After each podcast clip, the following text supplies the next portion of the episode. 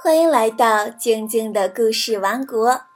今天啊，我们继续讲乌鸦面包店的故事。乌鸦面包店第三集。乌鸦面包店里做了很多各式各样的面包，面包的香味飘荡在整个森林里。许许多多的乌鸦闻着香味，都飞了过去。一阵嘈杂声中，小强睡眼惺忪地起床了。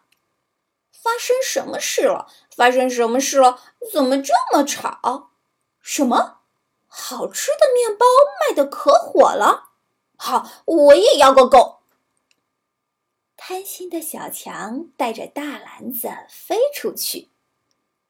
个性慌张的阿卫看到了，说：“哪里哪里？你要去哪里？什么？去黑屋路上的面包店？面包店失火了？这可不得了！”他赶紧打电话到消防队，结果消防车火速赶到了。失火啦！失火啦！好大的火灾呀！冒出红色的火光！哎呀！好可怕的火灾呀！听说很多人受伤，救护车也急忙赶到。哎呀呀，好严重的伤势！有人流血，有人昏倒，伤势很严重。我们赶快去抢救。乌鸦森林里乱成一团，还有武装警察也赶来了。出事儿了！出事儿了！发生可怕的事儿了！有小偷，有强盗，还有帮派分子在打闹。结果嘈杂声越来越大。山婆婆、花大妈、马伯伯、王老板、小薇、霸王餐厅的李老板全都赶来了，还有晚报的特派员。嘎嘎电视台的摄影记者们也飞来了，结果大家互相推挤，树上树下一片混乱。面包店的老板看到这个情景，拉开嗓门对大家喊道：“今天非常欢迎大家光临，现在开始卖面包，因为客人非常多，所以。”一个人限购三个。想买三个面包的客人，请排在棕色风车前面；买两个面包的客人，请排在红色风车前面；买一个面包的客人，请排在黄色风车前面；只看不买的客人，请排在白色风车前面。好。现在，请大家开始排队。这么一来，吵吵闹闹的乌鸦各自飞到不同的风车前，排着整齐的队伍。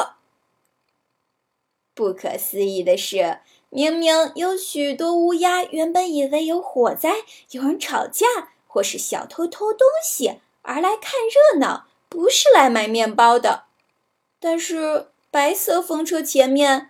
却没有一只乌鸦在排队。结果，乌鸦面包店里的生意好的不得了。谢谢光临，您要一个？好的。您要两个？好的，好的。欢迎再度光临。客人们都开开心心的买了面包回家。就这样，乌鸦面包店一家人持续勤奋的工作，客人个个都吃得开心。面包店里的面包在泉水森林里深获好评。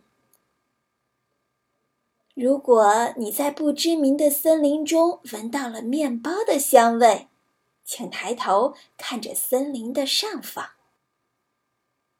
如果你看到风车闪着亮光转个不停的话，那就是乌鸦面包店所在的泉水森林了。说不定你还会在森林里遇到面包店的小乌鸦呢。乌鸦面包店的故事就讲完了。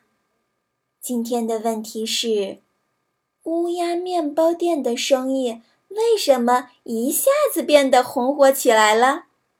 你知道是什么原因吗？欢迎把你的想法在微信里告诉我哟。如果你也有想听的故事，也可以告诉静静姐姐。添加微信公众号“静静的故事王国”，或者是添加我的个人微信“汉语拼音静静姐姐二零一六”，就可以参与互动聊天啦。好啦，今天就到这里，我们明天见。